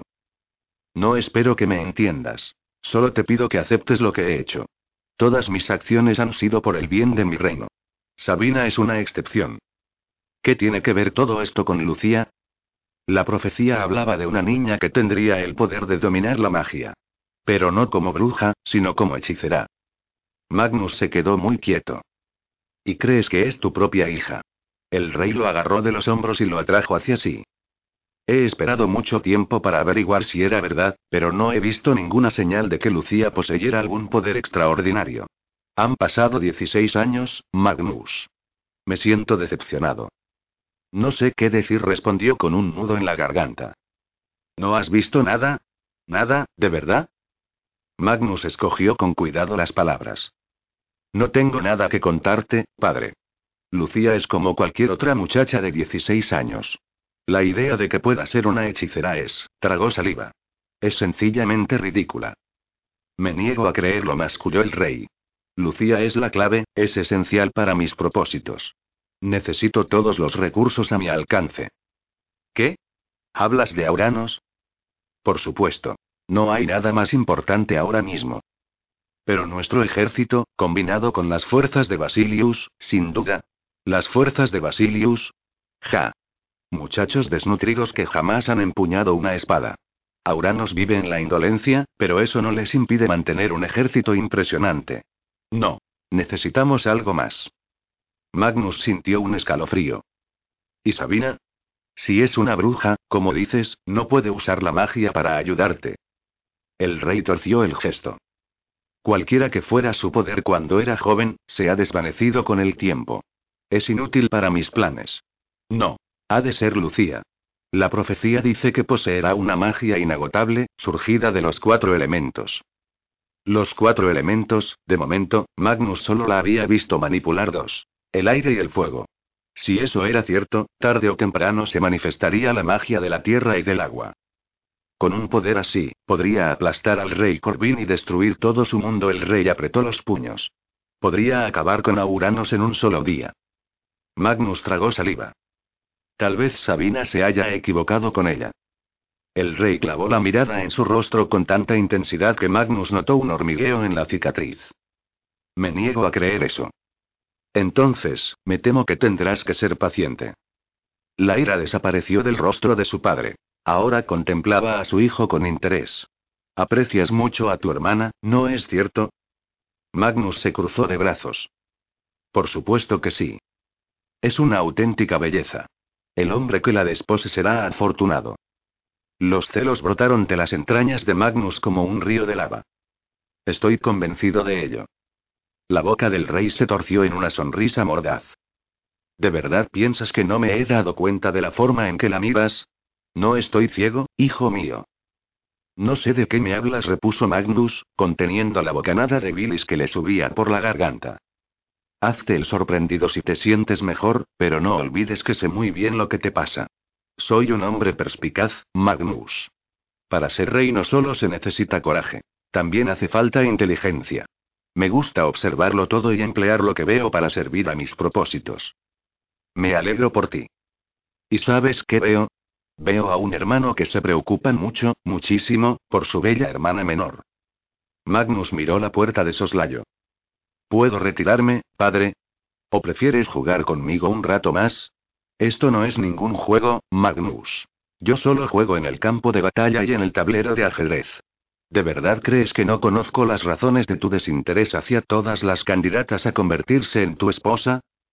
Padre, te lo ruego, susurró Magnus conteniendo una náusea. Lo sé, Magnus. Lo veo en tus ojos cada vez que Lucía entra en la sala donde estás. Veo cómo la miras. Magnus sintió el impulso irrefrenable de echar a correr hasta llegar a un esconderijo en el que ocultarse del mundo. Jamás había compartido aquel secreto con nadie. Lo había enterrado en su interior, en un lugar tan profundo que apenas era consciente de su existencia. Las insinuaciones de Andreas Sellos le habían dejado anonadado. Y ahora, el rey exponía su secreto a la luz como si fuera una pieza de caza recién desollada, un trofeo ensangrentado. Como si no significara nada. Tengo que irme, farfulló volviéndose hacia la puerta. Su padre le sujetó por el hombro. Tranquilízate. No pienso decírselo a nadie. Tu secreto permanecerá oculto. Y si haces todo lo que te pida, te garantizo que ningún hombre tocará a Lucía. Puede que eso te sirva de consuelo. En cuanto el rey le soltó, Magnus salió de la estancia y se precipitó por los corredores hasta llegar a su aposento. Cerró la puerta a su espalda, se apoyó contra la pared y se dejó caer hasta quedar sentado en el piso frío y gris. Era incapaz de enfrentarse a Lucía esa noche. Capítulo 17. Viajar en un navío mercante no era tan cómodo como navegar en la lujosa embarcación del rey Corbin, pero Cleo y Nick no podían arriesgarse a cruzar a pie la tierra salvaje. En cualquier caso, pese a las muchas incomodidades, la travesía había transcurrido sin novedad y acababan de arribar a la costa de Paelsía. Cleo deseó que aquella fuera la primera de sus muchas victorias. Su equipaje, un simple atillo, solo contenía una muda de ropa. El vestido que llevaba de repuesto era tan sobrio como el que tenía puesto. Cleo sabía que no podía pasar por una campesina, pero tampoco quería dar aspecto de princesa. En la bolsa donde guardaba el dinero había monedas de oro y plata sin cuño, menos reconocibles que los florines auráneos con el rostro de la diosa Cleriona. Y ya desde principio de la travesía se había acostumbrado a ocultar con la capucha sus cabellos dorados, aunque lo hacía más para resguardarse del frío que por discreción. Si no llamaba la atención, muy pocos en aquella tierra dejada de la mano de la diosa podrían reconocerla. Tras desembarcar, emprendieron camino a pie. Anduvieron y anduvieron, y después anduvieron un poco más. Si a Cleo aquella infausta excursión en busca de vino se le había hecho interminable, comparada con aquello había sido un paseo. Las aldeas paelsianas estaban separadas por medio día de camino, en el mejor de los casos. Un par de veces habían conseguido que los llevaran en carreta, pero la mayor parte del tiempo viajaban a pie. Todas las poblaciones eran igual de pequeñas y miserables. Un puñado de casas, una taberna, una posada y un mercado con frutas y verduras de aspecto poco apetecible. Ningún cultivo se daba tan bien como la uva en ese clima frío y seco. A Cleo aquello le parecía una prueba indiscutible de que los viñedos estaban tocados por la magia de la tierra, y se aferraba a ello para mantener el optimismo. Poco después de atracar en el puerto de los comerciantes, Cleo y Nick habían atravesado unos viñedos. Las cepas se sucedían en filas regulares sobre la tierra helada. Sus uvas verdosas estaban frías al tacto, pero eran grandes, carnosas y dulces. Asegurándose de que nadie los veía, arrancaron tantos racimos de uvas como pudieron y escaparon a todo correr. Aquella no fue una cena servida por criados en una confortable sala de palacio, pero al menos les llenó el estómago. Si no hubiera sido por las uvas, esa noche habrían pasado hambre, ya que Nick era incapaz de cazar siquiera un conejo. Aquella mañana habían encontrado una tortuga que se desplazaba lenta y pesadamente, pero les había dado pena matarla y se habían contentado con terminar los frutos secos que llevaban consigo. Y así continuaron su ruta, alejándose de la costa occidental, donde los viñedos crecían en la tierra rocosa, para internarse en el país por caminos sin pavimentar. Cada vez que encontraban una aldea, se detenían para preguntar si alguien conocía la leyenda de una vigía exiliada que vivía entre los campesinos. Cuando les preguntaban por su procedencia, decían que eran dos hermanos del norte de Límeros y que viajaban juntos para recopilar leyendas. A Cleo le hacía mucha gracia la idea y le costaba contener la risa cada vez que Nick relataba su historia, cada vez más adornada con todo tipo de detalles. En poco tiempo se habían convertido en los hijos de un famoso poeta limeriano que les había pedido en su lecho de muerte que terminaran el trabajo de toda su vida. Un libro sobre los vigías y los bastados. Nick, con su imaginación asombrosa y su carácter agradable, caía en gracia a todo el mundo.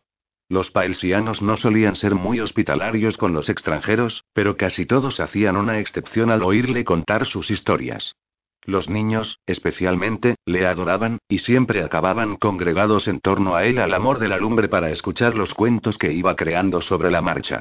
Al dejar un par de aldeas, los niños los habían seguido un trecho para suplicar a Nick que se quedara unos días más. Cleo había empezado el viaje con la esperanza de encontrar enseguida lo que buscaba, pero ya había pasado una semana desde su llegada al puerto y la paciencia comenzaba a agotársele. En cualquier caso, aunque algunos días eran mejores que otros, las condiciones eran pasables. Tenían oro suficiente para alojarse en posadas y dormir más o menos a gusto en lechos de paja, y aunque las comidas de las tabernas no eran comparables a las del palacio de Auranos, tampoco eran espantosas. Pero esa noche, en el trayecto de la taberna a la posada, unos tipos de aspecto patibulario los habían acorralado y les habían robado todo el dinero salvo un puñado de monedas que Nick llevaba repartidas por los bolsillos. Por primera vez desde su vida, Cleo se echó a llorar. Aquello le parecía una señal de que las cosas iban a ir a peor. Cuando el dinero se acabara, tendría que regresar a Uranos, admitir su fracaso y resignarse a que la castigaran por haber escapado en busca de un cuento de magia. Para estirar las monedas que les quedaban, aquella noche durmieron en el lecho seco de un arroyo. Hacía frío, y aunque se habían cubierto con la amplia capa de Cleo, la princesa no dejaba de temblar. Nick la abrazó para hacerla entrar en calor.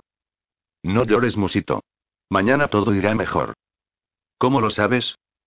Tienes razón. No lo sé. Pero no pierdo la esperanza. No hemos encontrado nada. Nadie ha oído hablar de esa vigía.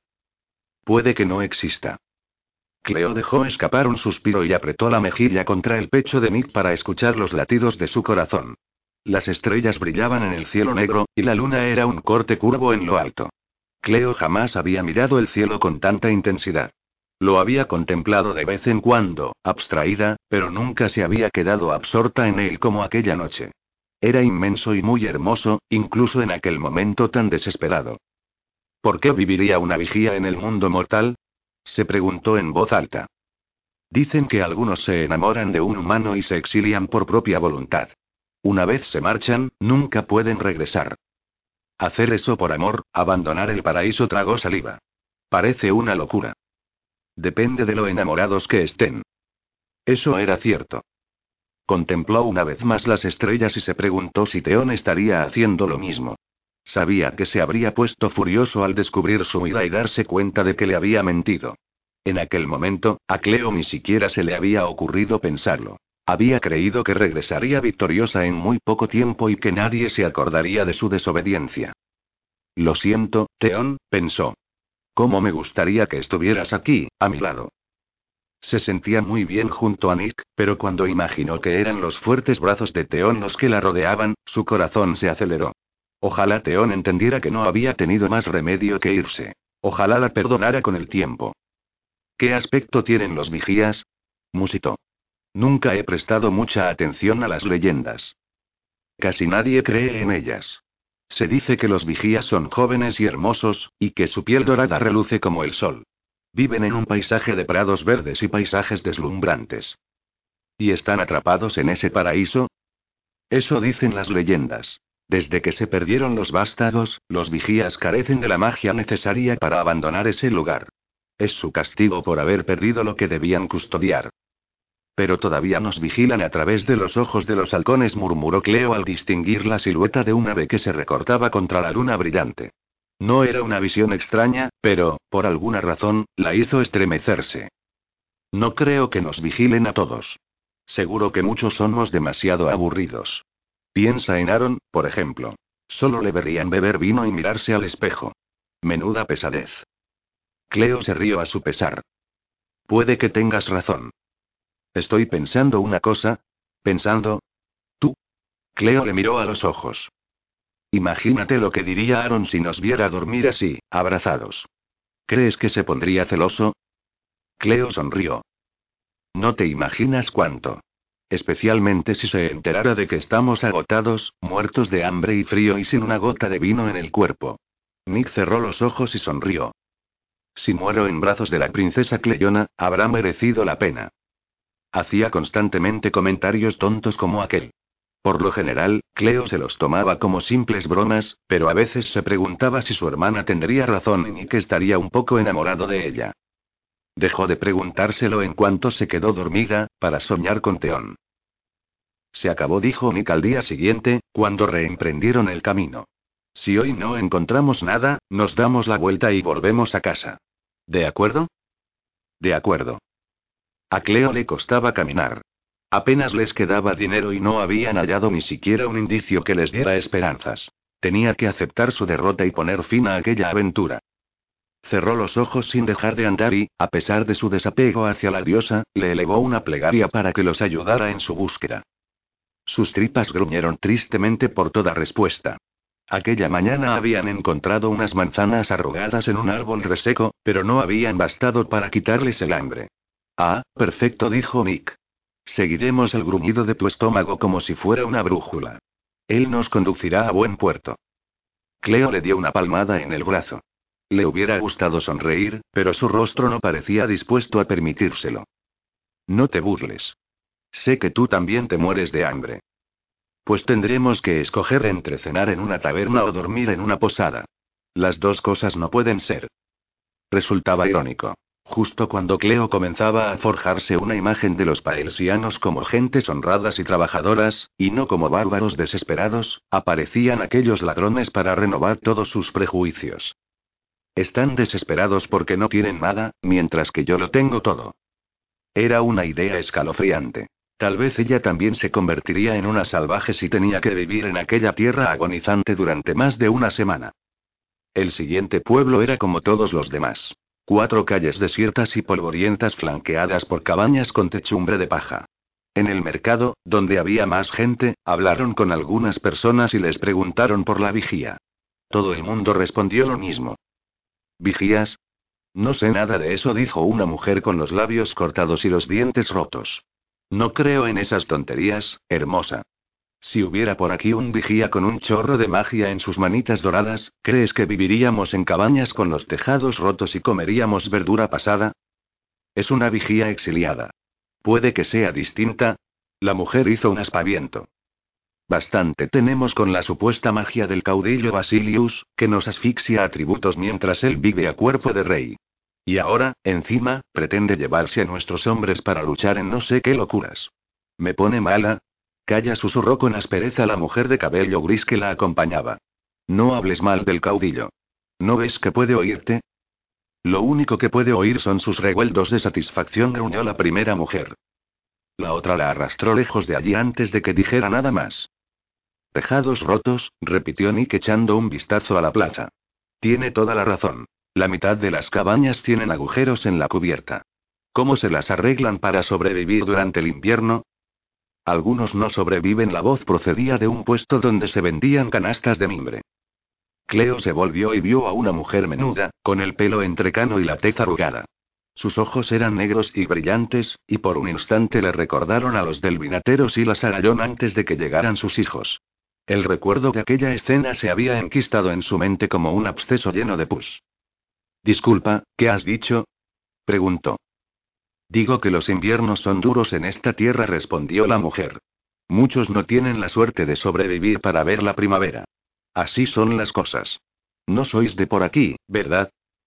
Venimos de Límeros, respondió Nick sin darle importancia. Viajamos por estas tierras en busca de leyendas sobre los vigías y los vástagos para escribir un libro. ¿Sabes algo de ellos? Conozco algunas historias. Mi familia las contaba, y sé algunos cuentos que se han transmitido a través de los siglos y que se habrían perdido para siempre si yo no los guardara en mi memoria. El corazón de Cleo dio un vuelco. ¿Ha oído hablar de una mujer que antes era vigía? Dicen que se exilió y que ahora reside en esta tierra. Una vigía exiliada por aquí. La mujer enarcó las cejas. ¿Qué cosas? No, nunca he oído hablar de ella. Lo siento. Yo también murmuró Cleo agachando la cabeza. La mujer envolvió su mercancía en una tela, hizo un atillo y se lo echó al hombro. Deberíais buscar refugio. Tenemos la tormenta encima. ¿Tormenta? repitió Nick justo en el momento en que un relámpago atravesaba el cielo oscuro.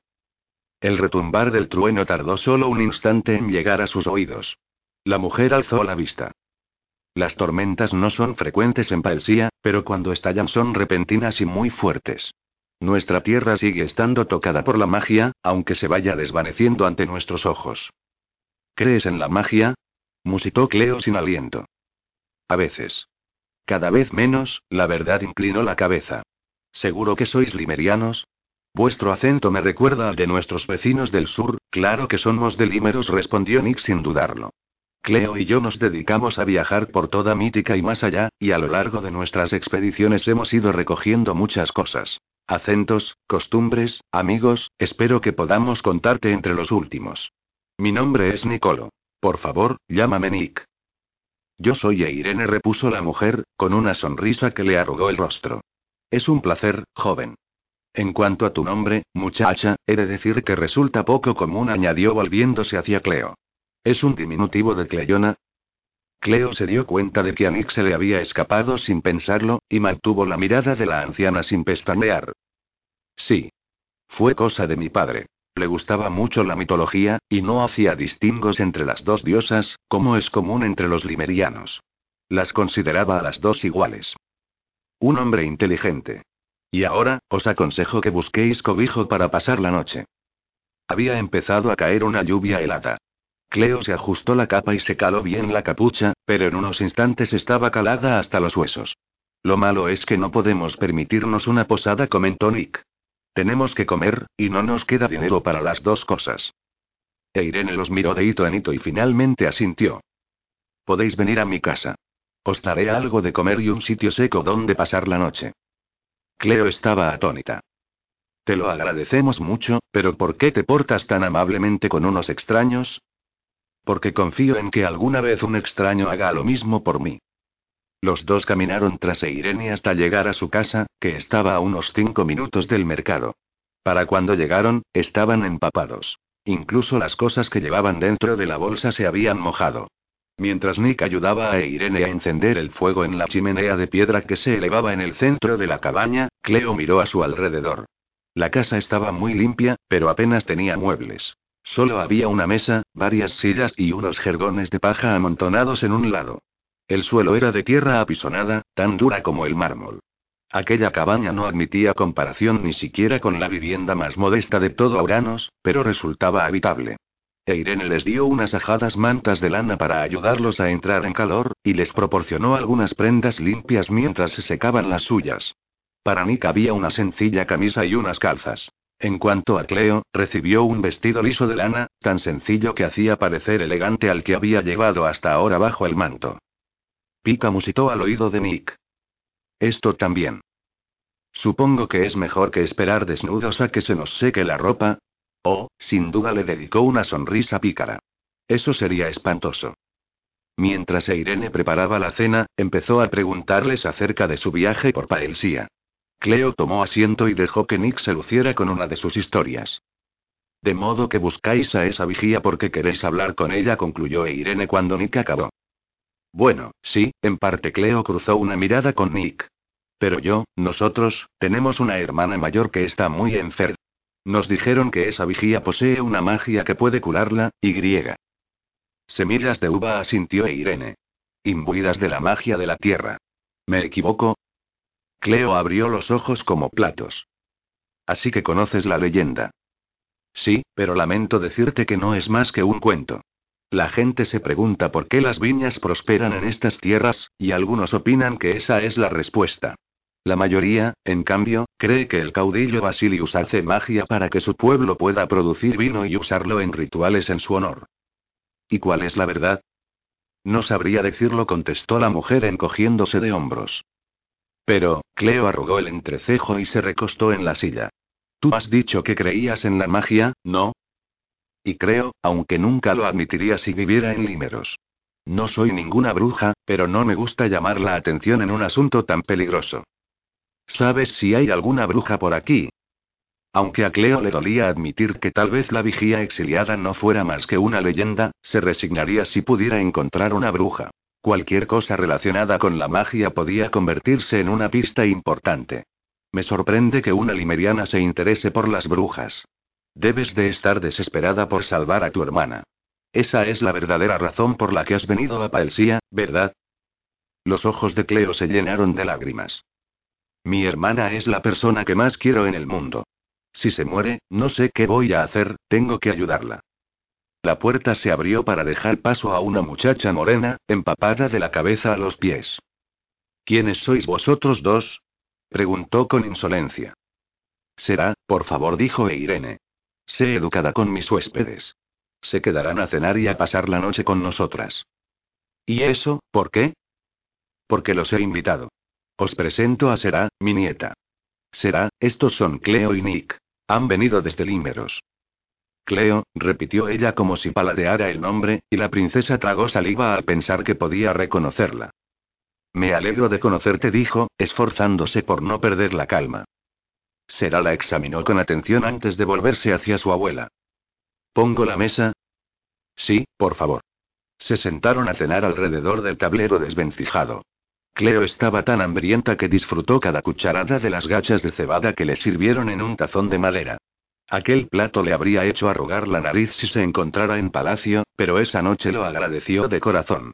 Por supuesto, Irene también tenía vino. Si había algo que los paelsianos no escatimaban en sus duras y azarosas vidas, era el vino.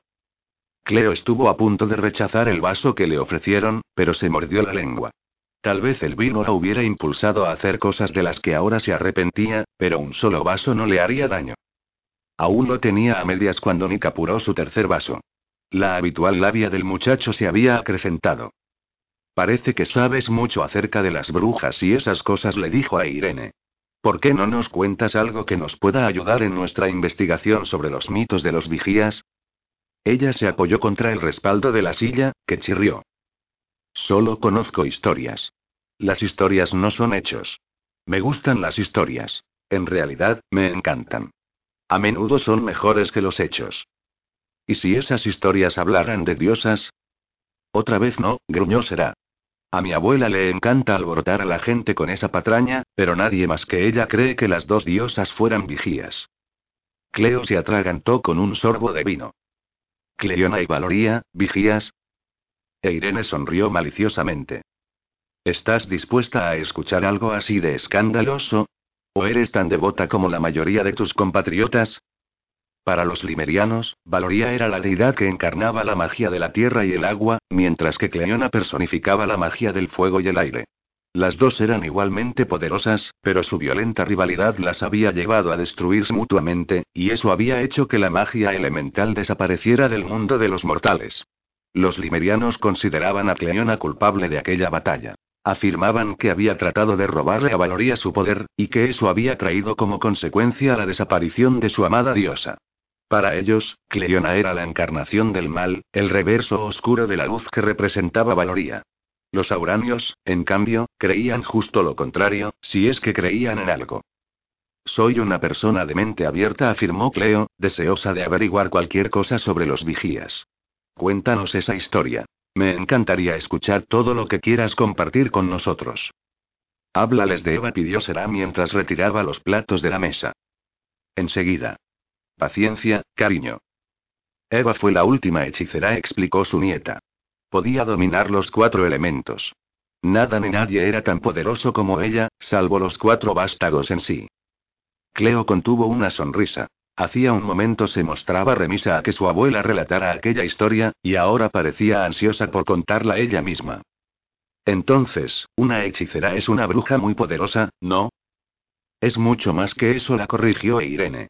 Eva era una vigía, una de las entidades que viven más allá de este mundo, en el lugar que los humanos llamamos santuario.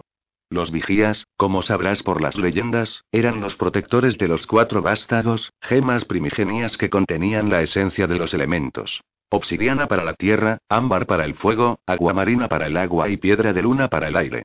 Las gemas estaban tan colmadas de magia que, si alguien las miraba de cerca, podía verlas girando y retorciéndose en su interior. Eva, la hechicera, portaba un anillo que le permitía tocar las gemas sin que su magia infinita la corrompiera. Has de saber que los vástagos eran muy bellos, pero también muy peligrosos. La tarea de los vigías era custodiarlos para que no cayeran en malas manos y su poder no se desatara en el mundo mortal. Hace mil años, Mítica no estaba dividida en tres naciones. Éramos un solo pueblo que vivía en paz. Por aquel entonces, la magia formaba parte de la vida. En el santuario reinaba la armonía, y ésta se extendía al mundo de los humanos. Cleo recordó sus clases de historia y las frecuentes riñas de su preceptor para que prestara atención. Sí, en los libros se decía que Límeros, Paelsia y Auranos habían sido un único reino, pero siempre le había costado creerlo.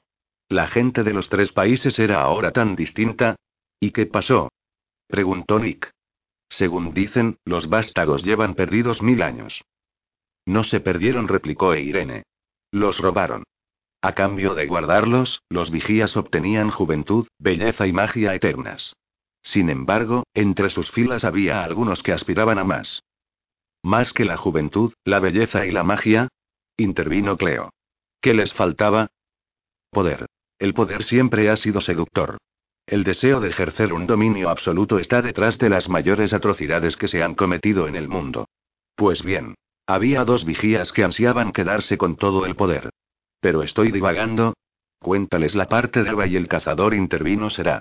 Es mi favorita. Mi nieta es una romántica, se río e Irene mientras se levantaba a servir más vino. Eva era una vigía, una hechicera muy poderosa. Como ya he dicho, era la única que podía tocar los vástagos sin peligro. Casi todos los vigías la respetaban y la consideraban su líder, aunque era bastante más joven que muchos de ellos.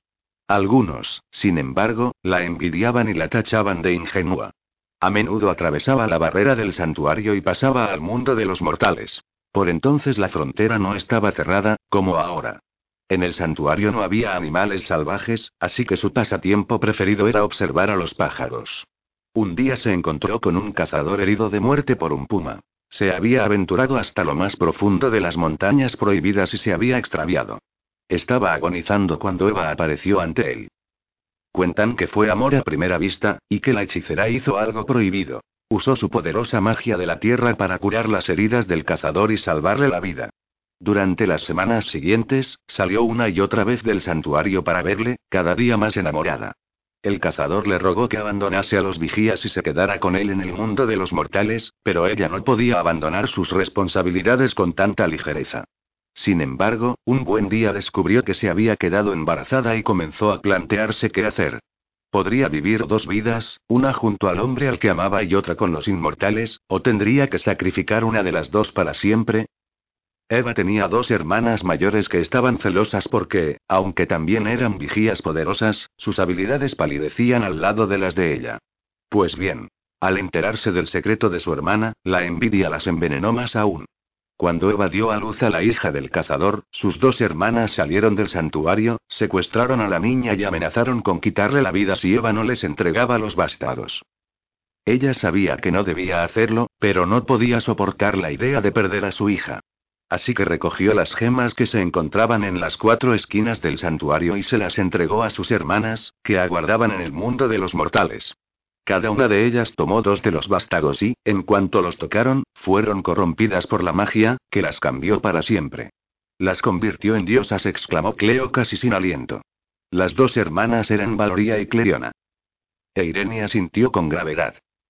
Ellas dos absorbieron todo el poder de los vástagos y se convirtieron en fuego y aire, tierra y agua. Pero al salir los vástagos, las fronteras del santuario se sellaron y las dos hermanas quedaron atrapadas en el mundo de los humanos. Aunque gozarán del poder de diosas, su cuerpo era mortal. Eva sabía que eso ocurriría, pero no se lo había advertido. La cólera de las dos hermanas bastó para destruirla. La niña desapareció. Algunos dicen que murió. Otros afirman que las dos diosas la dejaron ante la puerta de un campesino como último acto de piedad hacia su hermana muerta. El cazador encontró el cuerpo de su amada en el bosque, pero no halló el de su hija por ninguna parte. Se guardó el anillo de Eva para recordarla, y se dispuso a esperar. Las dos diosas vivieron mucho tiempo separadas. Sin embargo, al cabo de los años se dieron cuenta de que la posesión de los cuatro vástagos les daría el poder definitivo y la inmortalidad, incluso en el mundo de los humanos. Fue entonces cuando se enfrentaron en una gran batalla con la intención de arrebatarle a la otra sus poderes y se destruyeron mutuamente ante los ojos del cazador, que las había vigilado sin descanso. Cuando murieron, los vástagos recuperaron su forma de gemas. Dado que el cazador conservaba el anillo de Eva, pudo tocarlos y los escondió donde nadie pudiera volverlos a hallar. Después de esta última hazaña, murió. Fantástico, murmuró Nick. Una historia con final feliz. Depende de cómo se mire, la verdad de Irene sonrió. ¿Más vino? Nick levantó su copa. Sí, por favor. Y nadie ha encontrado los vástagos, concluyó Cleo. No hasta el momento. De todos modos, muchos creen que esto es solo un mito y que los vigías no son más que seres legendarios. Antes has dicho que crees en la magia. ¿Y en estas leyendas? E Irene le escanció más vino a Nick y se sirvió otro vaso. Con todo mi corazón. Cleo cerró los párpados un instante, anonadada. Así que los vigías siguen buscando los bastados. ¿No se dice que ven por los ojos de los halcones? E Irene asintió. Quieren encontrar los vástagos y devolverlos al santuario. Solamente les quedan restos de magia, y hay quien dice que se están agotando. Salen de su paraíso en forma de pájaro, porque si lo hacen de otra manera ya no pueden regresar. El santuario está separado del resto del mundo, existe en un plano diferente a este, pero la ausencia de magia le está afectando igual que nos afecta a nosotros. Cuanto más tarden en aparecer los vástagos, más se deteriorarán los dos mundos. ¿Crees que están conectados? Preguntó Nick. Por supuesto que sí. A mí me gusta la historia de amor, intervino será. El resto es difícil de creer, la verdad. Abuela, les dije a unas amigas que las vería en la taberna. ¿Te importa que vaya? Ve, hija. Será se despidió, se envolvió en una capa y salió de la cabaña.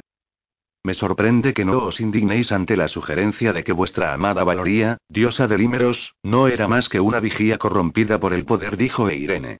Nick y Cleo intercambiaron una mirada. Como ya te ha dicho mi hermana, procuramos mantener la mente abierta a nuevas ideas, replicó él.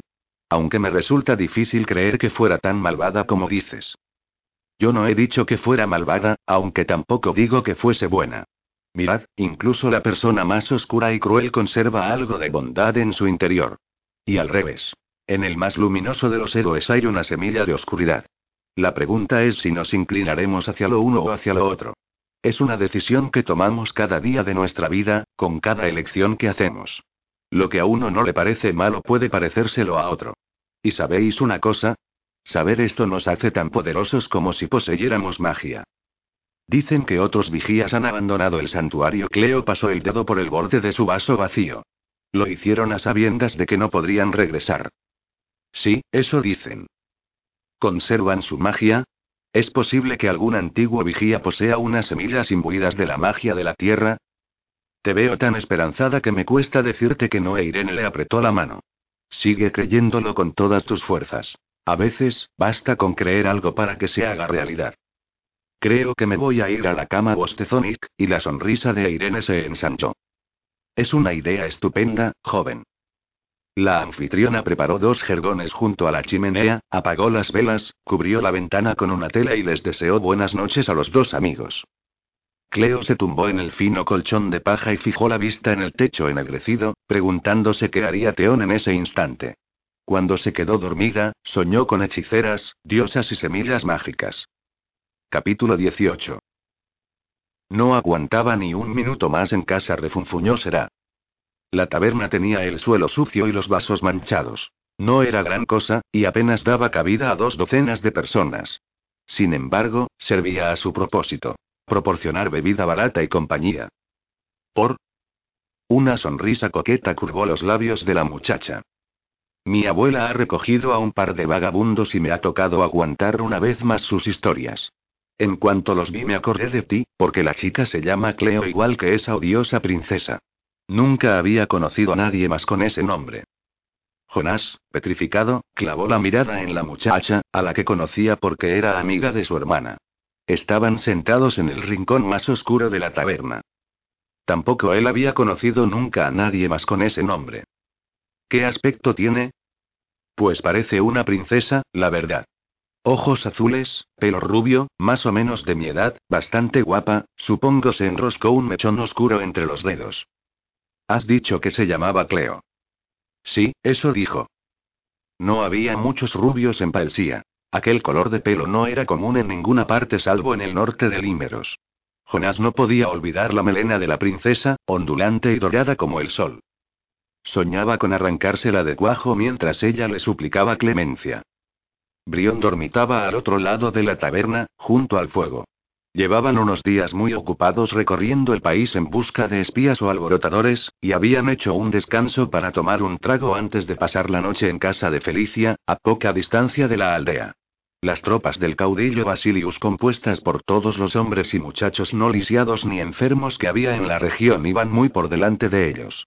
A lo largo de su recorrido no habían encontrado a alguien remotamente sospechoso, a menos que aquella chica de la que hablaba será fuera la propia princesa. Cuéntame lo que sepas, exigió aferrándole la muñeca. Suelta. Se crispó ella. De acuerdo, pero habla de una vez. Será se mordió el labio inferior y le dedicó una sonrisa coqueta. ¿Y si vamos a un sitio más discreto? Hoy no. No tenía ningún interés en quedarse a solas con ella, ni esa noche ni nunca. No. Se suponía que solo debía quedarse a solas con la Elia. Aunque empezaba a cansarse de la encantadora de serpientes, no era buena idea romper con ella mientras el caudillo continuara instigando una rebelión contra Uranos. Si ofendía a la hija de Basilius, este podría volverse contra Brión y él. En ese caso, que le expulsaran del círculo de confianza sería la menor de sus preocupaciones. Dices que la tal Cleo está en la cabaña de tu abuela, dijo con voz baja pero firme. Sí, eso es justo lo que he dicho, replicó ella con osquedad. Su amigo y ella se van a quedar a dormir. Imposible, buzó. No puede ser tan estúpida como para pasearse por aquí. ¿De verdad crees que es la princesa? Por su forma de comportarse, no lo parecía. Sin embargo, Jonás sí que lo creía. Lo sentía en las tripas. ¿Pero qué podía haber llevado a la princesa a hacer algo así? ¿Estaría espiando para su padre? Aquel día, en el mercado, había distinguido en el fondo de sus ojos una astucia malévola que traicionaba su aparente hermosura. No debía subestimarla. ¿Con quién está? Con un muchacho llamado Nicolo. Parecía inofensivo.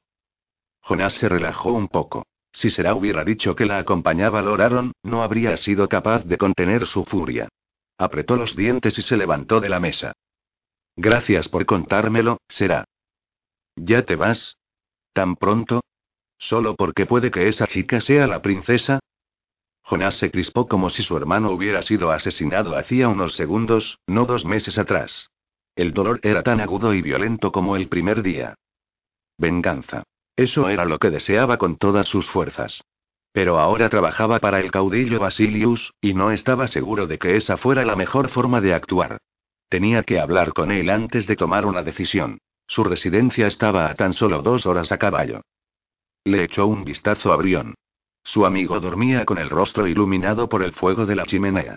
Ni siquiera había tocado la jarra de cerveza negra que tanto trabajo le había costado conseguir. Jonás decidió dejarle descansar. Iría solo a visitar al caudillo.